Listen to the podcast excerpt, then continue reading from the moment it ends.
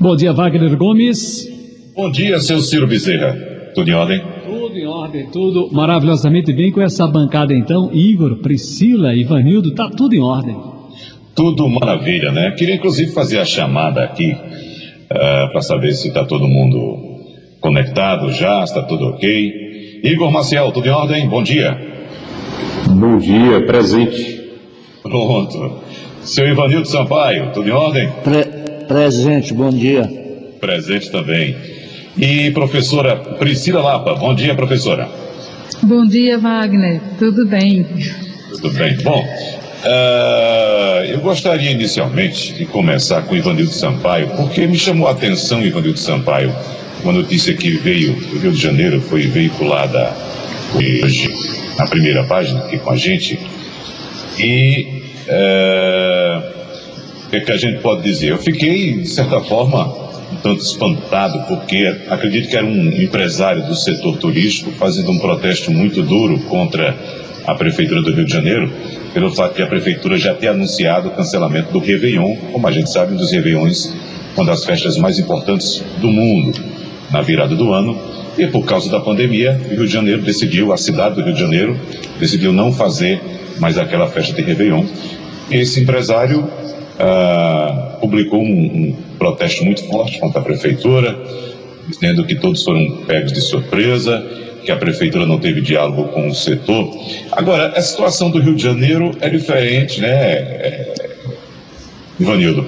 e complicada também porque temos nós, de um lado, um prefeito que é um pastor evangélico, que veja só, fechou praia, ah, já, já anuncia que deve cancelar o carnaval, já cancelou o Réveillon, mas as igrejas estão abertas, Ivanildo.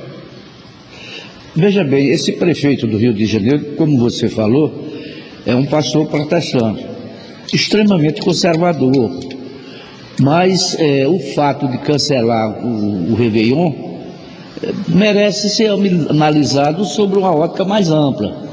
Por exemplo, São Paulo também cancelou. Está certo que São Paulo não tem a dimensão que o Rio tem numa festa de Réveillon, na festa de Ano Novo. No entanto, eu acho cedo é, tomar essa medida, definitivamente. Ele deveria colocar poderemos cancelar festas de, de Réveillon. Mas não definitivamente, porque você tem aí é, alguns casos, alguns estados onde já chegaram ao pico da Covid e, a, e começa a, a decrescer, e você pode ter muito bem uma situação de conforto quando chegar o fim do ano, não só no Rio de Janeiro, mas em outras capitais brasileiras. Eu acho que foi precipitada a, a ação como definitiva. Mas não é também um caso que mereça crítica, que dá um prefeito maluco, não devia ter feito isso. Ele deveria ter alertado, nós poderemos cancelar o Réveillon. Agora, sabe qual é a preocupação, Wagner, das agências de turismo? É que as reservas são feitas com antecedência. Se você diz que vai cancelar agora, nenhum turista vai mais comprar para ir para o Rio de Janeiro. Uhum. E você perde não só o Réveillon, mas perde todo aquele gastos que, que a cidade receberia é, nos hotéis, nos centros turísticos, nos bares, nos restaurantes. Enfim, a economia é prejudicada. É, sem dúvida. Professora Priscila, tem acompanhado esse movimento?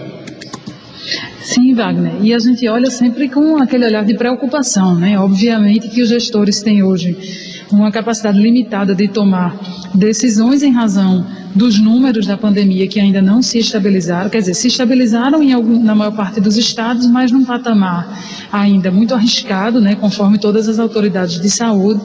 Porém, a gente já tem quatro meses de uma letargia econômica que começa, você vê claramente que o comportamento da pessoa já é de completamente aprender a conviver com tudo isso, pois a necessidade financeira de ter a renda, ela é muito evidente, né? Obviamente que as pessoas não tinham esse costume também na questão do, do entretenimento, de ficar, as pessoas estão saturadas realmente desse modelo de isolamento, mas o fato é que essa dinâmica econômica, como o Ivanildo falou, ela precisa ser pensada de forma muito estruturada, de forma muito estratégica, a gente viu aqui, por exemplo, em Pernambuco, o efeito do cancelamento do São João, né, todo, todo o trato que teve que se ter para anunciar que não haveria São João e que realmente naquele momento não teria cabimento nenhum manter a festa, mas isso tudo tem que ser feito de forma muito estratégica. Não dá para você falar, soltar uma bomba dessa e depois fingir que não há nenhum efeito sobre o comportamento das pessoas. Eu acho que muito pelo contrário, o que você gera é um clima de muita ansiedade, porque todas as pessoas que vivem desses eventos, todos os setores foram atingidos,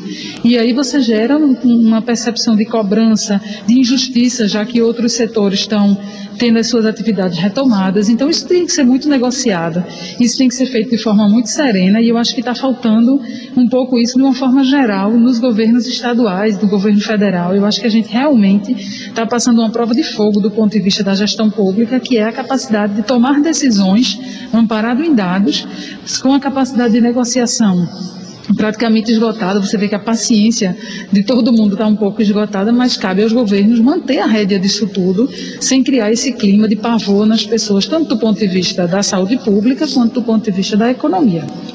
É.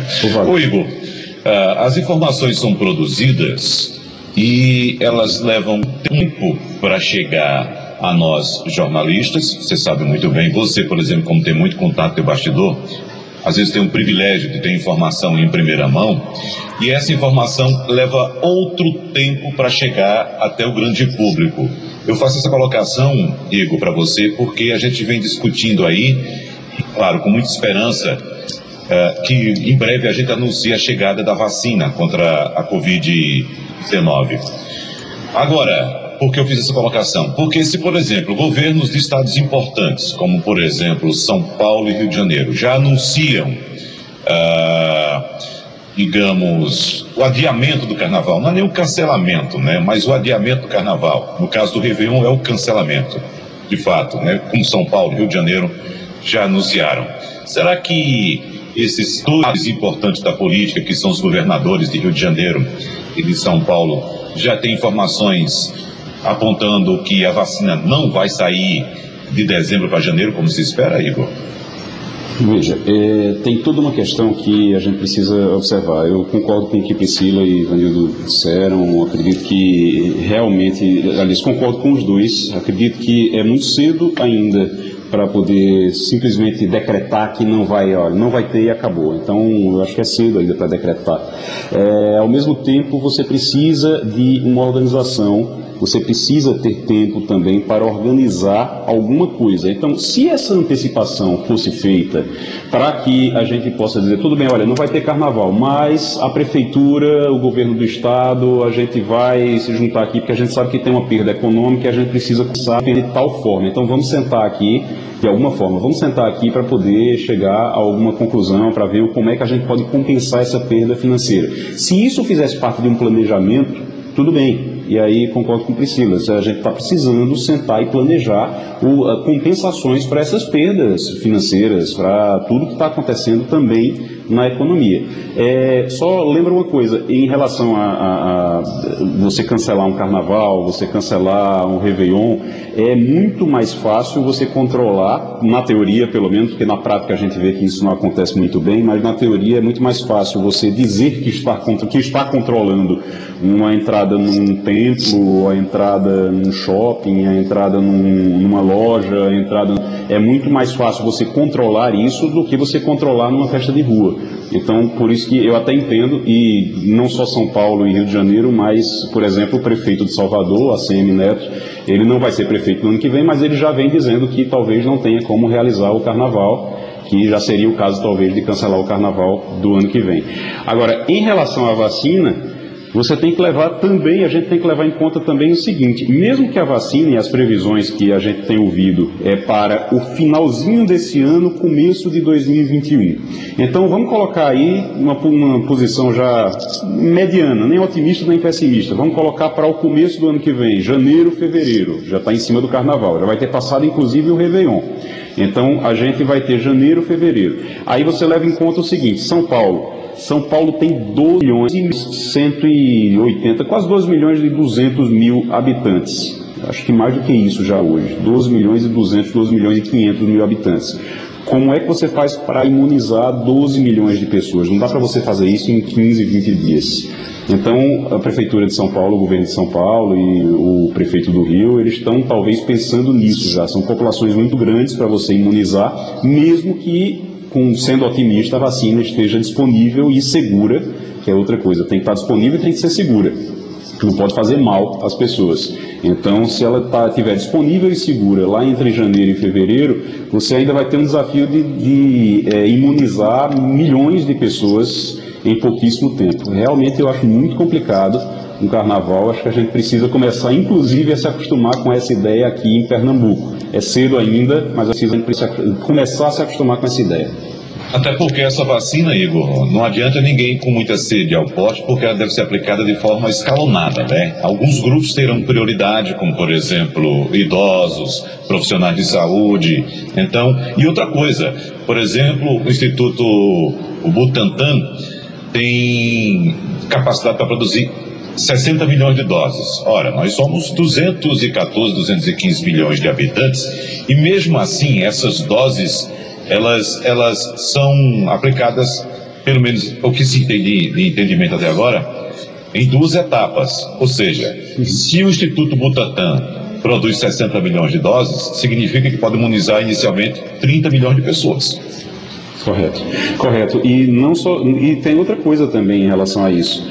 A gente, a gente diz, olha, no dia, se a gente chegar agora e disser, olha, mas no dia 10 de fevereiro vai ter vacina para todo mundo. Muito bem. Só que essa vacina ela não é entregue por ela não é entregue por Wi-Fi e, e pelo telefone. Você não recebe no telefone, coloca no ouvido e está tudo certo. Você precisa ir a um local para tomar a vacina. Então, e duas vezes, como você disse aí, são duas doses. Então, todo essa, toda essa logística para ir lá, para receber a vacina, para voltar, ir de novo, receber a vacina, isso vai demorar um, um prazo que a gente não tem ainda muita ideia, mas não é rápido. É. Wagner, preciso lembrar ainda. Pois não, Vanildo. Que os, os prefeitos do próximo carnaval não são os prefeitos atuais. Serão os prefeitos que serão eleitos nas próximas eleições. Em fevereiro do ano que vem, Recife terá um novo prefeito, o Rio de Janeiro terá um prefeito, Salvador também. Os, os, prefeitos atuais, tomando decisão sobre o carnaval, estão se antecipando a uma decisão que não deveria ser deles. Agora, Ivanildo, bom lembrar que mesmo com essa transição, acho que a professora Priscila pode até ajudar nesse aspecto, mesmo com essa transição, geralmente, como o Carnaval é um grandioso evento, principalmente para cidades como Recife, Salvador, São Paulo e Rio de Janeiro, esses eventos geralmente são planejados pela gestão anterior mesmo, no ano anterior, no trimestre anterior, geralmente, né? Já deixam alguma coisa encaminhada. Ah, dificilmente eu vi, professora Priscila, algum prefeito assumindo o, o, o, governo em um ano e já começando do zero a produção do carnaval. Geralmente já é um encaminhamento, pelo menos. É que a senhora diz? Isso, há, um, há todo um dimensionamento, por exemplo, captação dos patrocínios, a estrutura, né, o quanto vai ter de recurso público, o quanto vai ser é, verba de patrocinador, toda essa definição ela acaba ocorrendo antes. E esse que a gente está debatendo, Wagner, me lembra quando o prefeito de Olinda, o atual prefeito, assumiu o mandato e por ele ser evangélico, muita gente dizia que ele não ia realizar o carnaval, que ele era uma das, das conversas que rolavam, era de que ele, ao assumir, a primeira medida seria contingenciar os gastos públicos na festa ou efetivamente cancelar a realização da festa. Claro que isso tem uma cara de boataria eleitoral, mas o fato é que ele honrou toda aquela contratação, aquela captação de patrocínios que já vinha sendo realizada né, pela gestão anterior e deu sim prosseguimento à festa. Inclusive, ele até colocou que em seguida teria sido o carnaval mais organizado dos últimos anos na cidade. Né? Então, de fato, essas ações, essas especulações, elas são feitas com essa antecedência e, de fato, hoje é uma grande, inclusive por parte de quem investe no carnaval, talvez uma pressão para que haja essa definição. Né? Esse é mais um setor a pressionar para saber se eles vão direcionar o recurso para isso ou não, para eles terem o retorno que eles é, têm quando investem numa festa dessa magnitude. Né? Então é tenso, mas precisa ser definido com muita cautela e sem criar o alarde. Né? Eu acho que foi uma das coisas que a gente mais se preocupou no Brasil no enfrentamento da pandemia. A imprensa foi muito acusada por alguma categoria da classe política por estar criando alarmismo, por estar tá, né, criando pânico na população, mas eu acho que cautela nunca é demais. E quando se trata da vida das pessoas, que uma decisão errada custará vidas, eu acho que cautela seria realmente a palavra da vez. Deixe-me ver se nós já temos aqui o nosso convidado de hoje, um dos convidados, evidentemente. Ainda não, daqui a pouco a gente vai chegar com o entrevistado de hoje. Agora. Eu estou aqui. Pois não? Eu estou aqui já. Ah, já chegou, tá certo, ótimo. Bom, então nosso convidado de hoje, doutor Delfim Neto, nós inicialmente agradecemos a presença do senhor aqui na Rádio Jornal, com a emissora do Sistema Jornal do Comércio de Comunicação. Nós estamos falando para todo o estado de Boca, doutor Delfim, através da Rádio Jornal Recife, Rádio Jornal Limoeiro, Rádio Jornal Garanhuns, Rádio Jornal Pesqueira, Rádio Jornal Petrolina. Nós queremos, evidentemente, passar aqui para o nosso ouvinte um, um um mini currículo do senhor. O senhor foi membro da equipe de planejamento do governo paulista de Carlos Alberto de Carvalho Pinto em 59, membro do Conselho Consultivo de Planejamento, órgão de assessoria política econômica do governo Castelo Branco em 65 e do Conselho Nacional de Economia no mesmo ano. Foi também secretário de Fazenda do governo paulista de Laudo Natel em 1966 e 1967, ministro da Fazenda de 67 a 74, embaixador do Brasil na França entre 74 e 78, ministro da Agricultura em 79 e do Planejamento de 79 a 85. O currículo do senhor é muito extenso, o senhor conhece muito bem, como poucos, não só a economia do Brasil, mas também a política. Mas uh, eu queria começar uh, essa conversa com o senhor, doutor Delfim, com as questões de economia atuais. Por exemplo, nós temos em curso no Brasil uma reforma tributária que já está em discussão no Congresso Nacional e a gente já acompanha já há algumas décadas uma reclamação muito grande por todo o setor produtivo a questão da carga tributária. E a gente percebe que essa reforma que está em discussão no Congresso Nacional, ela não versa muito pela questão da redução da carga tributária. O que a gente observa é mais uma aglomeração de siglas para tentar arrecadar, inclusive até um pouco mais. Não seria mais importante nesse momento, para quem defende a redução da carga tributária, doutor Delfim, começarmos pela reforma administrativa? Porque eu legalmente entendo que, primeiro, para reduzir, reduzir os meus ganhos, eu preciso reduzir os meus gastos. Bom dia para o senhor. Bom dia. Na verdade, essa intuição está absolutamente correta. Entender como é que nós chegamos nessa situação. Essa situação começou na Constituinte de 88. Eu estava lá, eu fui um dos constituintes. Naquele instante nós fomos tomados de uma é, de um poder, de uma onisciência e de uma onipotência extraordinária. E decidimos o seguinte: nunca mais haverá no Brasil um governo inteligente. Portanto, é nossa obrigação hoje, em 1986, dizer como o Brasil deve se organizar para o resto da sua vida. Até o infinito, quando acabar o mundo. Então, o que, nós fizemos? Nós construímos uma Constituição cujos princípios eh, são espetaculares e cujos direitos também são espetaculares. Elas não ficam devendo a nada a nenhuma outra Constituição, mas decidimos é, dar para os próximos governos o que eles deviam fazer. Então, fixamos quanto gasta em saúde, quanto gasta em educação, esquecendo que a educação muda, porque as, a, a, a, taxa de reprodução baixando, e que a saúde muda, porque nós ficamos velhos, vamos gastar mais. Mas não, nós ignoramos tudo isso e estabelecemos até, na verdade, transfusão de sangue na Constituição. Ou seja, ao longo desses 30 anos, ficou visível que aquilo era uma coisa completamente inadequada. As despesas do governo cresceram automaticamente e endogenamente. O senhor tem toda razão. A coisa mais importante a fazer hoje era, na verdade, uma reforma do Estado, para poder permitir ao Estado que gaste de acordo com as necessidades atuais, não com as necessidades que nós imaginamos que ele teria em 2020, em, em 1986, que foi quando nós fizemos a Constituição.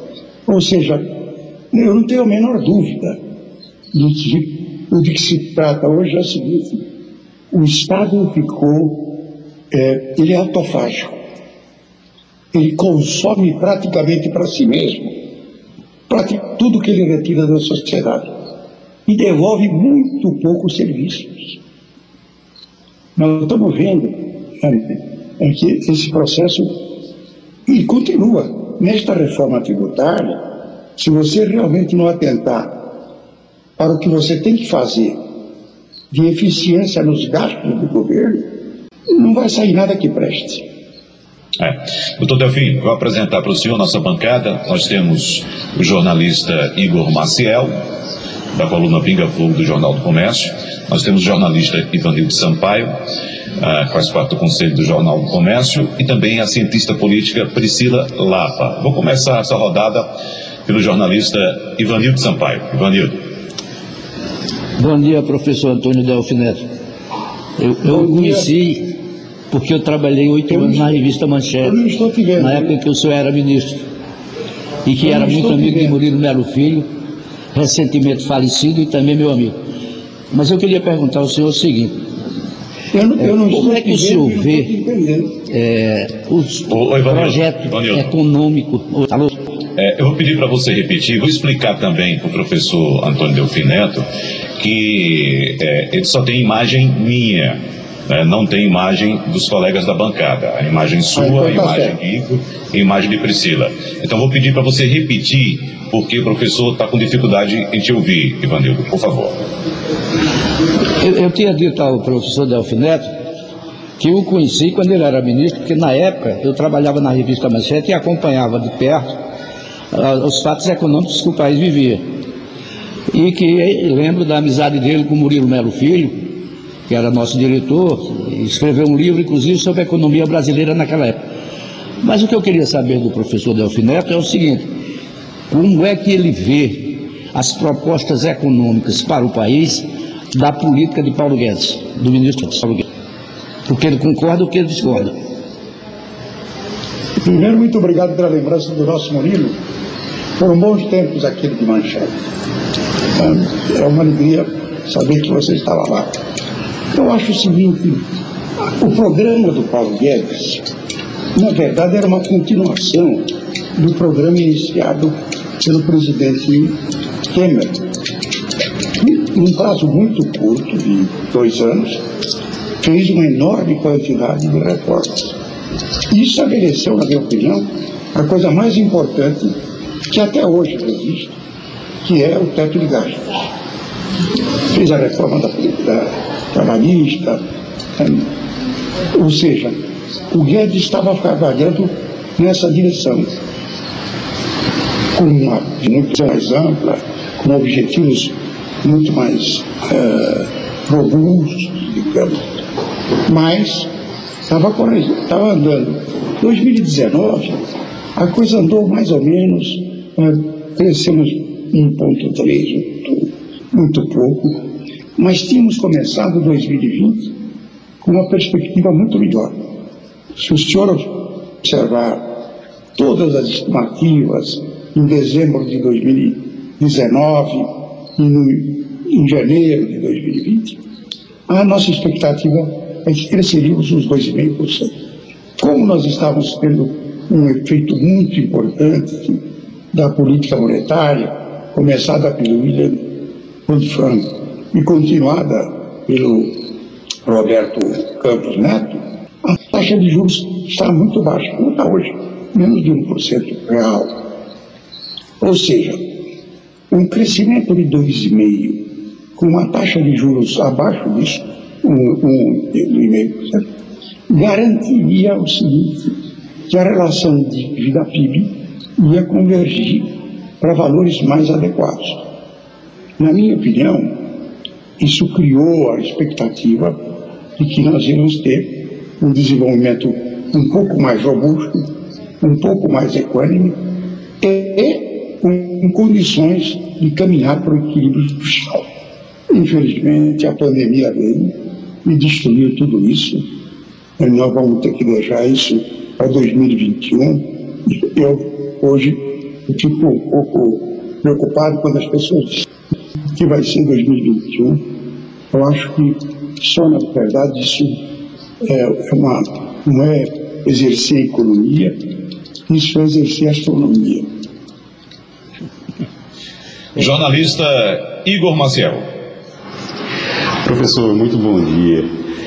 O senhor conhece como poucos é, o centro do poder em Brasília e sabe muito bem que economia e política sempre caminham juntas, principalmente ali. A gente vê Paulo Guedes e Paulo Guedes desde o momento em que ele assumiu um discurso de posse falando em choque liberal, é, ele sempre teve esse, essa, também essa preocupação em é, controlar os gastos do governo na, na, questão fiscal, sempre foi uma preocupação para ele. E agora a gente tem uma pandemia onde dizem, olha, aquilo que eles dizia não vale mais, porque agora a gente vai precisar distribuir dinheiro, a gente vai precisar realmente fazer, colocar renda para todo mundo, então o governo vai ter que gastar mais por causa da pandemia. O senhor concorda com isso?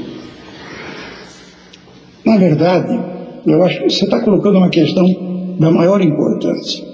Para que, é que a gente tem governo? Por que, que nós, como sociedade, não só o Brasil, todas, cedem um pedaço da sua liberdade para um ente abstrato chamado governo, para o qual você dá o monopólio da força? Para quê? Para que nos momentos de gravidade ele seja capaz de coordenar as nossas ações. Então, qual é a maior obrigação moral do Estado? A maior obrigação moral do Estado é reduzir o número de óbitos quando você tem uma pandemia. É por isso que durante este período de 2020 não há nenhuma restrição de caráter monetário nem de caráter fiscal. O objetivo moral do Estado é reduzir o número de óbitos. Nós não estamos tendo sucesso nisso. Nós estamos caminhando para 90 mil mortos, a despeito de todos esses gastos. Não há limitação para o gasto para combater a pandemia, não há limitação para a expansão do crédito obtido eh, pelo Banco Central através da PEC de guerra. O que nós estamos onde nós estamos falhando realmente, e falhando miseravelmente, é no combate à pandemia. Professora Priscila Lapa. É, bom dia, professor. É um prazer estar participando desse momento. Eu gostaria que o senhor comentasse um pouco como é que o senhor enxerga que essa polarização política que a gente vivencia no Brasil, né, de forma muito acentuada das eleições de 2018 para cá, ela pode afetar o desempenho da economia e as perspectivas de crescimento nesses próximos anos. A senhora tem toda a razão. Na verdade, a economia depende fundamentalmente da política. Se a senhora me permite, eu diria, quando, em 1986, eu, eu estava no regime autoritário e fui candidato a deputado, coisa complicadíssima. Me elegi, me elegi escrevendo um livro, Só a Política para a Economista. Na verdade, o economista, ele é portador não, não de uma ciência. Ele é portador de alguns conhecimentos acumulados ao longo da história, talvez aí eh, desde a Grécia Antiga, sobre como você produz estímulos para que a sociedade haja de uma maneira adequada e de acordo com, aquela, com o seu desejo. Portanto, não há, não há menor hipótese de você fazer economia sem o apoio da política. Aqui foi o grande erro do Bolsonaro.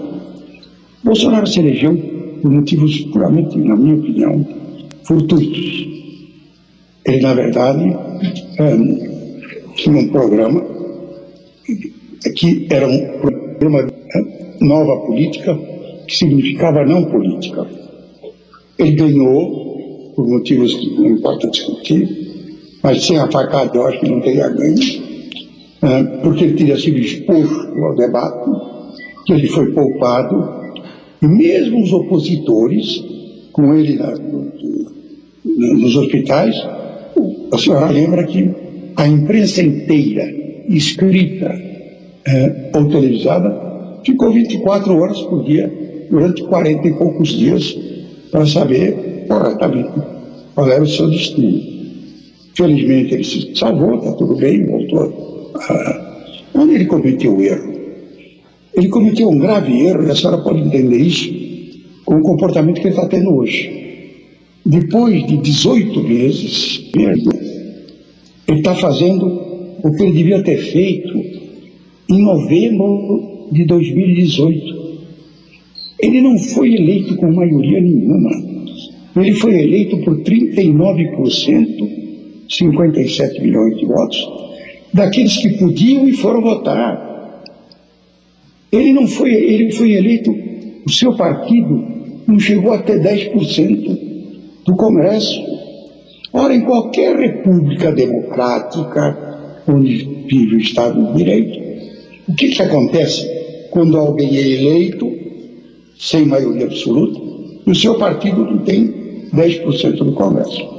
Ele tem de ir ao Congresso, que foi eleito junto com ele, discutir com alguns partidos sobre eles, produzir um novo projeto não aquele projeto da não política, e dividir com esses partidos não só o novo programa, mas o poder. Não, a, a, a ideia de que distribuir o poder com o Congresso é pecaminoso, é, produz a corrupção, é negar a política, é, na verdade, negar como funcionam todas as repúblicas eh, pluripartidárias e democráticas. O, o problema do Bolsonaro é que ele começou com uma ideia errada, com a pior casa civil que a história do Brasil já teve. Depois a coisa agora melhorou um pouco. E ele também está procurando construir um equilíbrio com o Congresso. Aqui é preciso entender o seguinte: não há a menor hipótese numa sociedade democrática, pluripartidária, do executivo não chegar ao mesmo, às mesmas prioridades do legislativo. Sem isso, o Brasil não vai para frente. Sem isso, você não tem crescimento. Sem isso, você não tem nada. Infelizmente, eu acho que ele entendeu, tarde demais, talvez, é, tá demais exagero. Mas se entendeu, jogou fora 30% do seu governo. Doutor Delfim, todas as segundas-feiras nós temos aqui em nosso programa a participação da jornalista Eliane Cantanhede. Já está com a gente, vai fazer uma pergunta ao senhor agora. Bom dia, Eliane. Bom dia, bom dia a todos. Bom dia, professor Delfim Neto. É um prazer ter o senhor aqui nessa manhã com a gente na Rádio Jornal. É, professor e ministro. Eliana, prazer é meu, Eliana.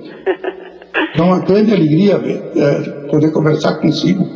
É, sempre sim. Conversar com o senhor é sempre um prazer. É, ministro, a gente vamos juntar essas duas questões. Vamos juntar as duas questões, economia e política, como o senhor estava fazendo, e aí a gente vê um movimento que a gente nunca tinha visto antes.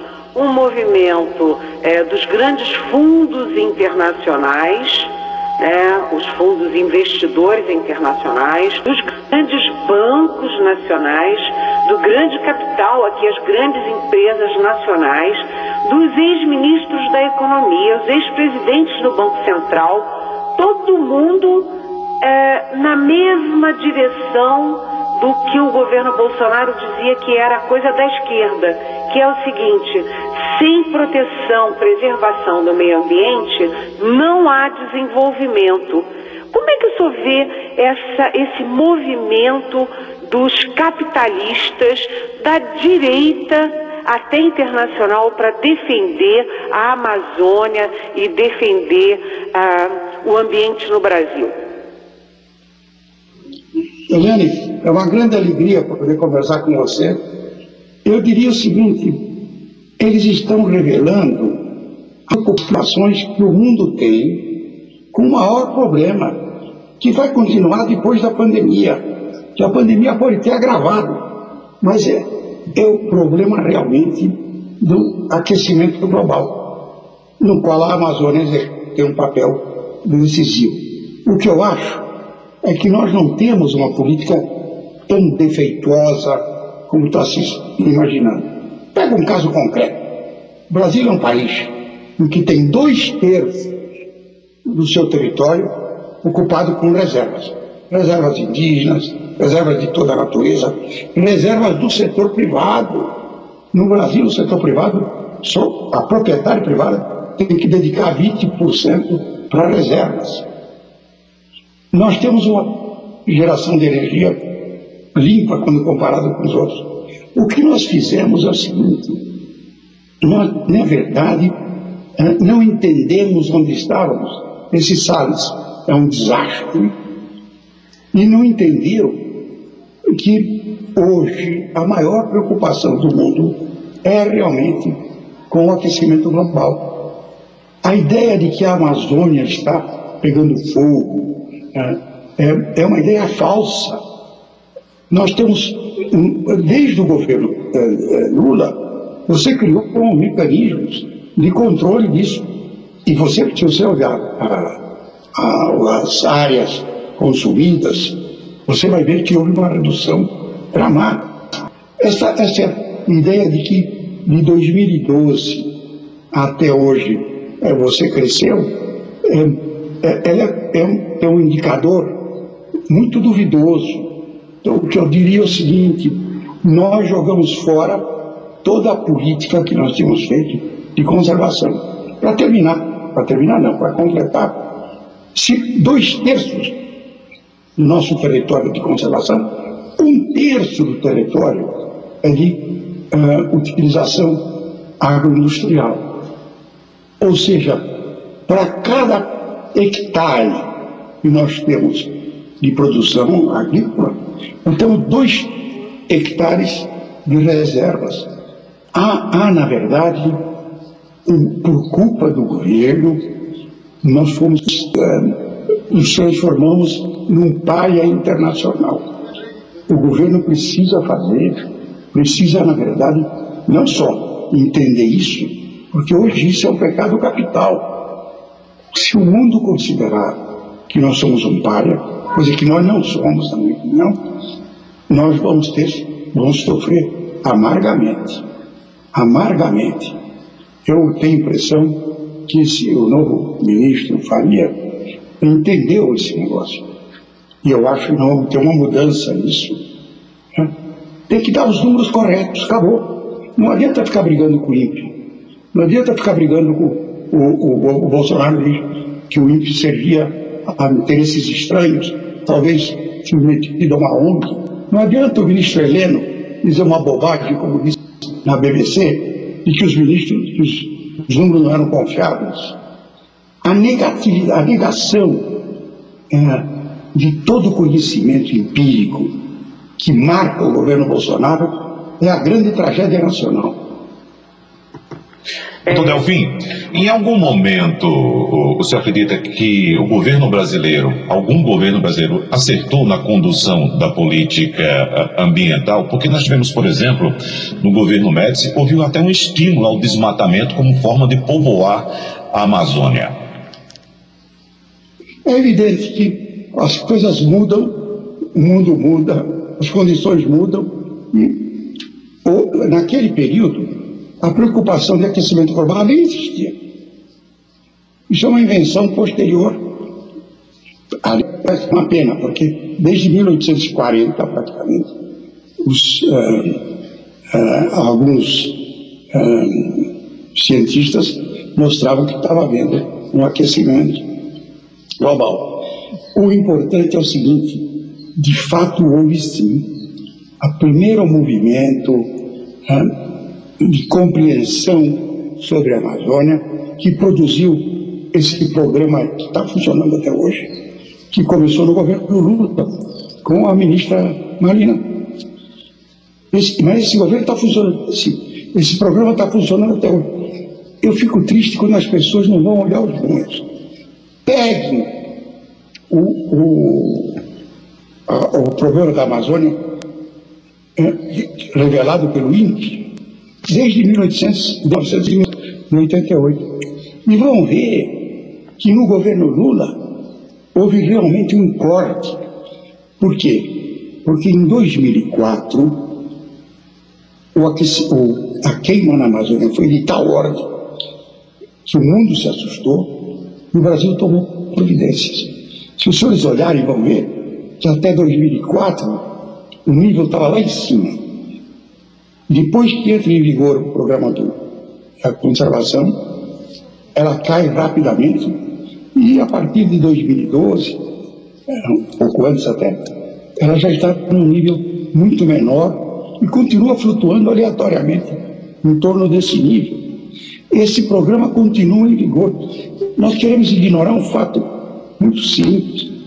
A Amazônia são 5 milhões de quilômetros quadrados, com um perímetro de 17 mil quilômetros, no qual você tem hoje 40 mil homens das Forças Armadas tentando controlar.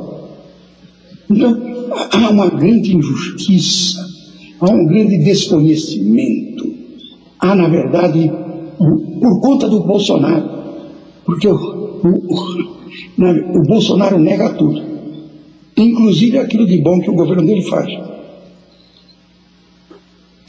Igor Maciel. Professor, é, deixa eu falar um pouquinho, vamos continuar falando sobre que tem tudo a ver com política e economia, então vamos continuar. É, o senhor falou recentemente de um acordo que teria sido feito entre o, o PT e o PDT, entre o PT e Ciro Gomes para a eleição de 2018. É, Ciro Gomes confirma, Haddad diz que não foi bem assim. O que foi exatamente que aconteceu em 2018 e por que é que o senhor considera que Ciro Gomes foi traído naquele ano? Foi bem assim mesmo. Foi bem assim. Tem uma prova, tem uma testemunha, que é o, o Conte, o Mário Sérgio Conte, que escreveu meia página da Folha no dia seguinte à reunião que ele assistiu. A reunião foi no meu, no meu escritório, no meu, é, é, aqui em São Paulo. Foi o Ciro, foi o Haddad, Fomos lá para discutir um programa de governo a pedido do Lula, segundo é, eu entendi, e era verdade. Esse programa começou a funcionar, o Lula estava impedido, ele na verdade colocou o Haddad na esperança de que pudesse ser candidato. Eu considero o Lula uma pessoa extraordinária. O Lula tem uma inteligência o Lula é um diamante bruto. Eu sempre brinco. Se ele tivesse feito a USP, ele jamais teria aquela intuição, aquela sabedoria que ele tem. Mas de qualquer jeito, no caso aqui, ele nem, nós, eles traíram o Ciro. O Ciro está certo. Na verdade, se eles tivessem mantido o programa original, provavelmente o Ciro seria presidente. Bom, aproveitando então essa questão política, vou chamar novamente Eliana é, é, ministro, eu queria entrar numa outra questão que também tem a ver com política e economia, que é o seguinte: a grande desigualdade social que eu sempre chamo de a mãe dos problemas nacionais. A ONG Oxfam acabou de divulgar um documento muito importante analisando as 42 maiores fortunas brasileiras de acordo com a Forbes. Esses 42 bilionários brasileiros, é, durante a pandemia, viram as suas fortunas crescerem 34 bilhões de dólares. Né? Então, o que, que a gente vê? Que mesmo na pandemia, os bilionários arranjam um jeito de lucrar. Enquanto a maioria da população, e principalmente os mais miseráveis e mais pobres, é que afundam mais e mais. Ou seja, a pandemia está aprofundando a desigualdade social. Isso tudo é no meio de uma grande discussão sobre criar ou não criar impostos e desonerar ou não desonerar a folha de pagamentos. O senhor não acha que em vez de criar uma CPMF que é o imposto é, percentualmente igual para todo mundo, pobre e rico, não é a hora do Brasil discutir ah, imposto sobre grandes fortunas e grandes heranças? Eliane, essa é uma questão muito interessante. Hum, primeiro, eu acho que nós damos muita uh, credibilidade à Oxfam. Na minha opinião, trata-se realmente de uma grande produtora de, de, de fake news. Eu quero que eles expliquem de onde eles tiraram esses números. Contem para mim, contem para o Brasil de onde arrancam esses números para dizer tais eh, barbaridades. Que o Brasil é um país desigual, não há a menor dúvida.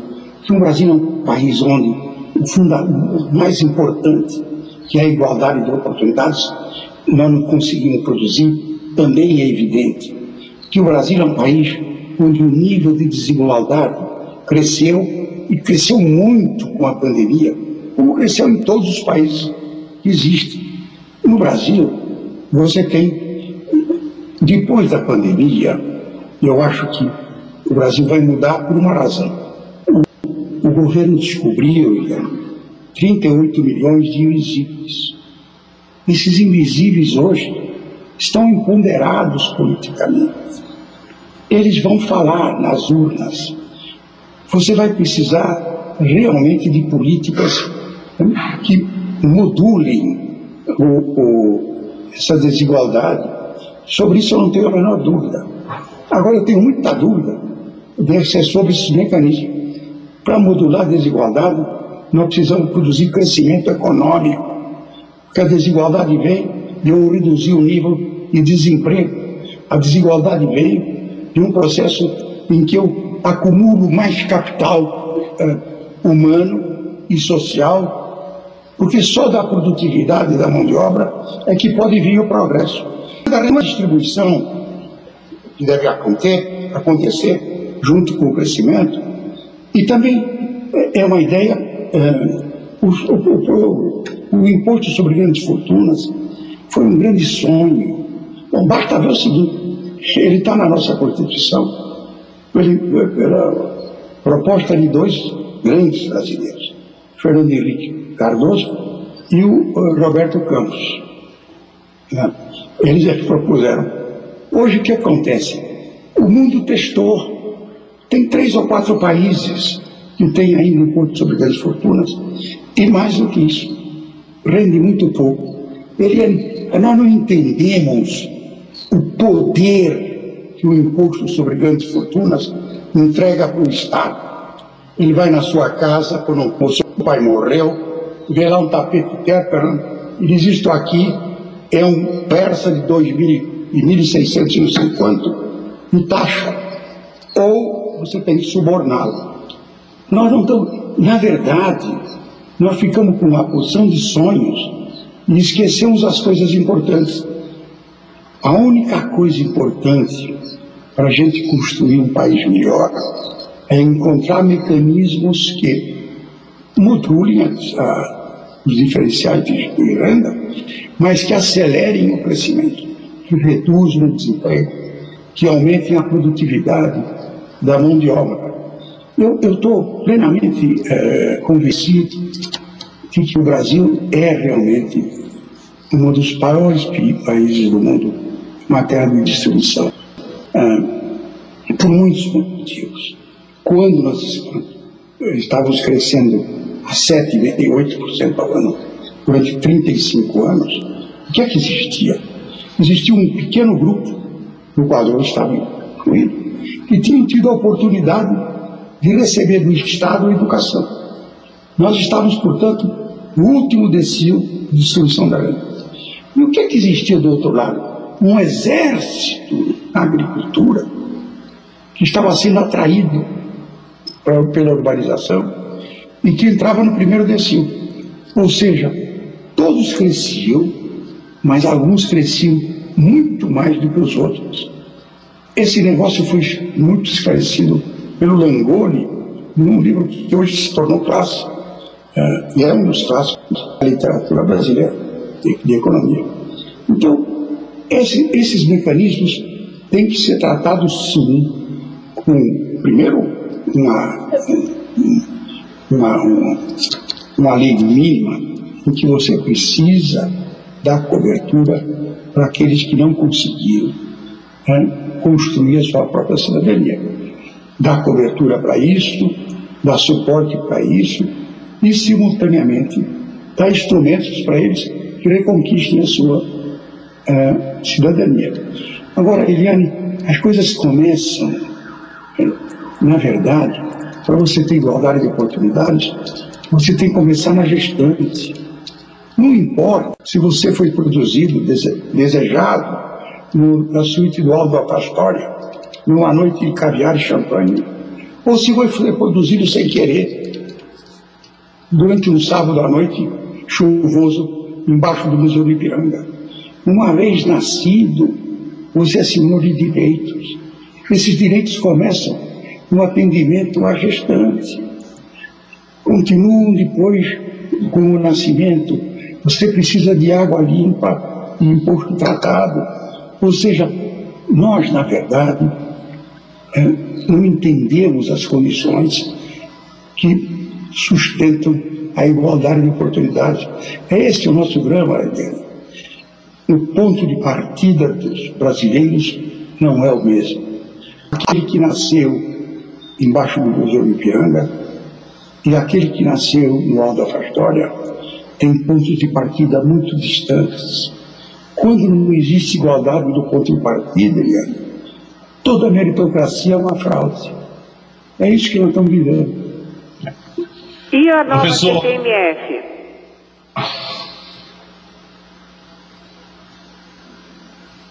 Eliane quer saber sobre a CPMF, é, doutor Delfim. Ah, sobre a CPMF, Eliane, é a mesma coisa. Trata-se de um imposto que ninguém sabe quem paga, seguramente é regressivo, é um imposto da pior qualidade. Que a coisa mais importante no imposto é você saber quem paga. Quem paga não é quem recolhe.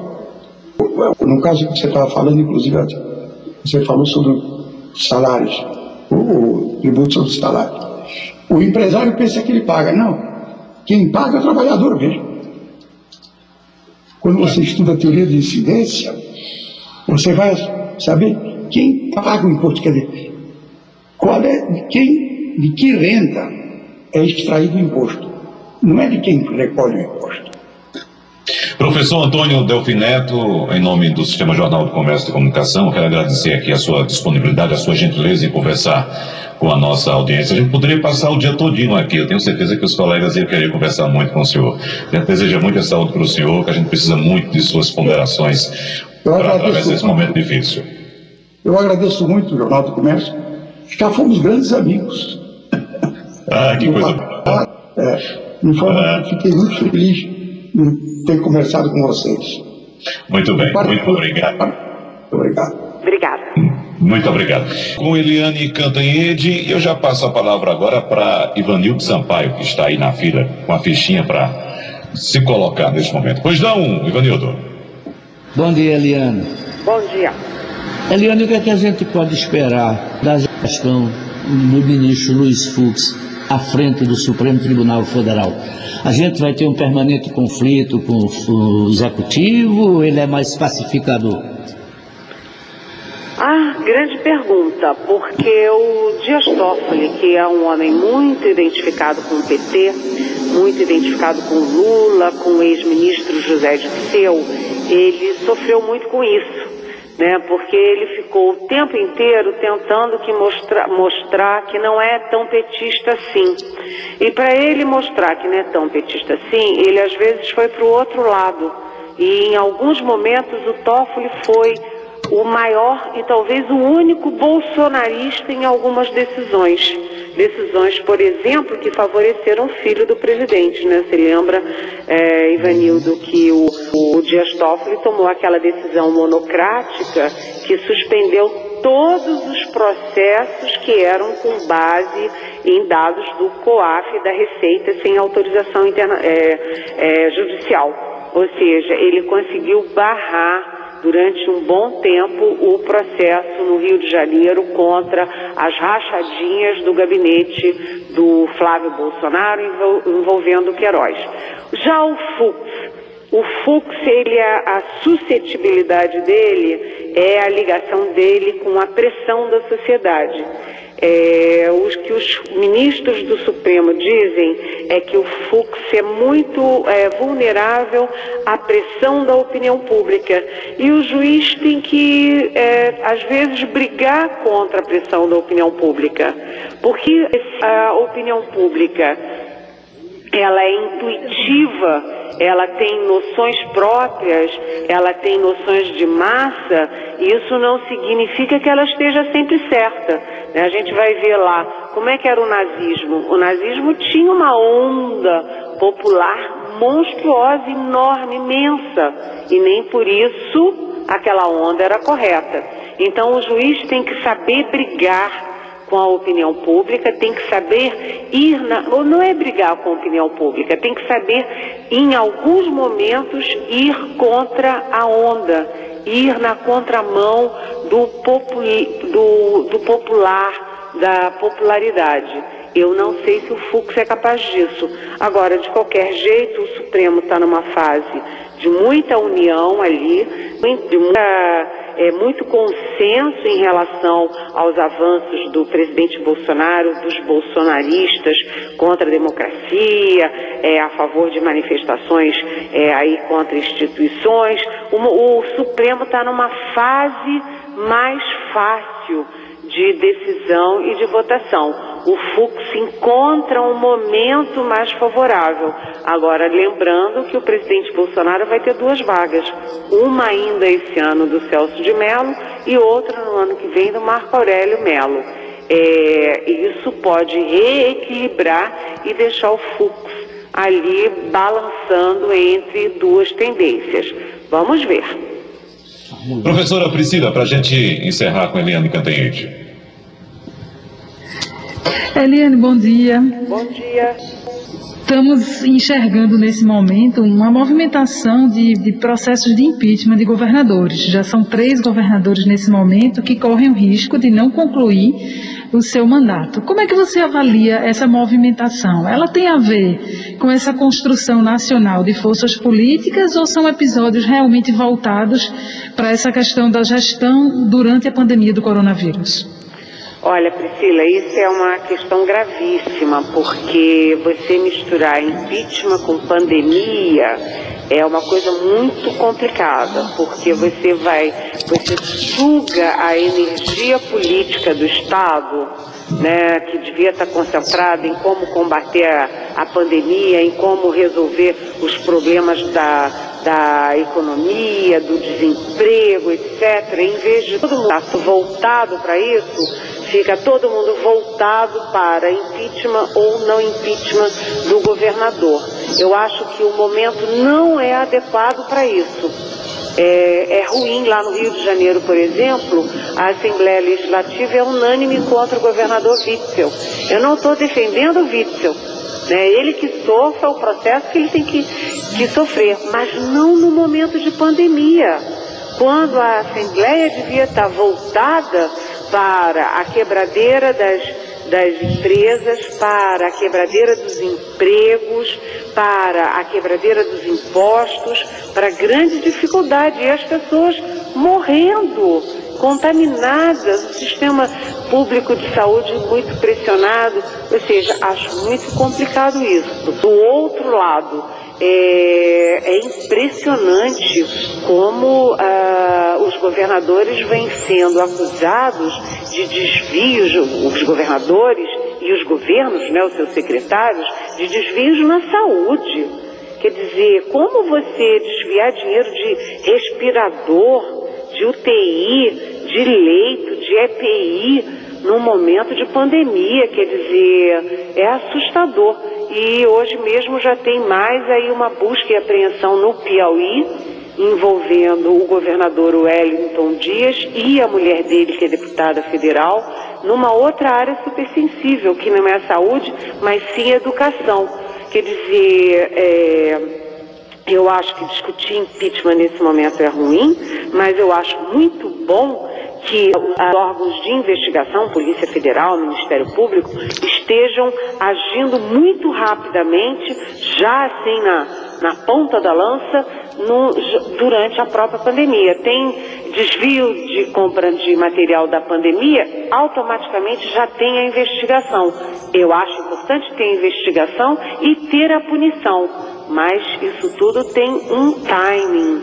Né? É como o processo contra o Temer né, o processo contra o Temer, o Temer que responda tudo que ele tem que responder na justiça. Mas naquele momento, o Rodrigo Janot, procurador-geral, é, jogar um processo muito frágil, muito confuso em cima do presidente da República, ele atrapalhou o processo de recuperação econômica. E os processos de impeachment agora, eles atrapalham a tentativa de impedir que os estados afundem. Eliane Cantanhede, muito obrigado e até semana que vem, Eliane. Até semana que vem. Beijão. Beijo. Só para a gente encerrar o Passando a Limpo de hoje, é uma notícia que está em destaque hoje também de economia, ah, Ivanildo Sampaio, que também ah, deve afetar muito a economia do país esse ano. Ah, essa informação dá conta que o setor de transporte vai ter o pior ano da história com a pandemia. O pior ano da história, Ivanildo Sampaio. Ivanildo? Bom, então deixa eu só concluir aqui. Então, o produto interno bruto do setor deve sofrer uma retração de 7%, segundo um estudo realizado por uma empresa de gestão e investimentos, apontando essa queda no setor de transportes por causa da pandemia e outras ações mais. Igor Maciel. Oi. Oi, oi Geraldo. É, só para um, uma coisinha para conversar contigo aqui no Passando a Limpo, é, que as pessoas tenham cuidado com esse examezinho de furar o dedo para a Covid. Esse é. bicho é, é supera os 80% dando errado. Eu ouvi um debate à madrugada, na semana passada, de um pessoal especialista do Congresso Nacional, pedindo que ele fosse proibido. E esse danado é o que inclusive se faz na, às vezes nas, nas farmácias. E aí ele pode lhe dar um, um, um, uma dor de cabeça que você não teria, que foi meu caso. Não, e, e tanto ele erra para um lado como para o outro. Exatamente. Entendeu? Então, do jeito que errou com você, dando positivo, pode errar com quem está doente, dando negativo. Veja a bronca. Imagina. Risco um é? de gente, né? Imagina, isso é um pecado, né, rapaz? É. Então, o teste é o PCR, RT-PCR, esse sim tem uma margem de segurança maior. maior. Dá errado também, dá errado também. Dá né? também, mas é bem maior, meu bem mais é, Mas o, o, tal do furar o dedinho é, é, é uma brincadeira, viu? É, então deixa eu me despedir aqui, Geraldo, de Ivanildo Sampaio, Priscila Lapa e de Igor Maciel, e toca o barco aí, tá certo? Ok, terminou tá, passando a limpo. Passando a limpo.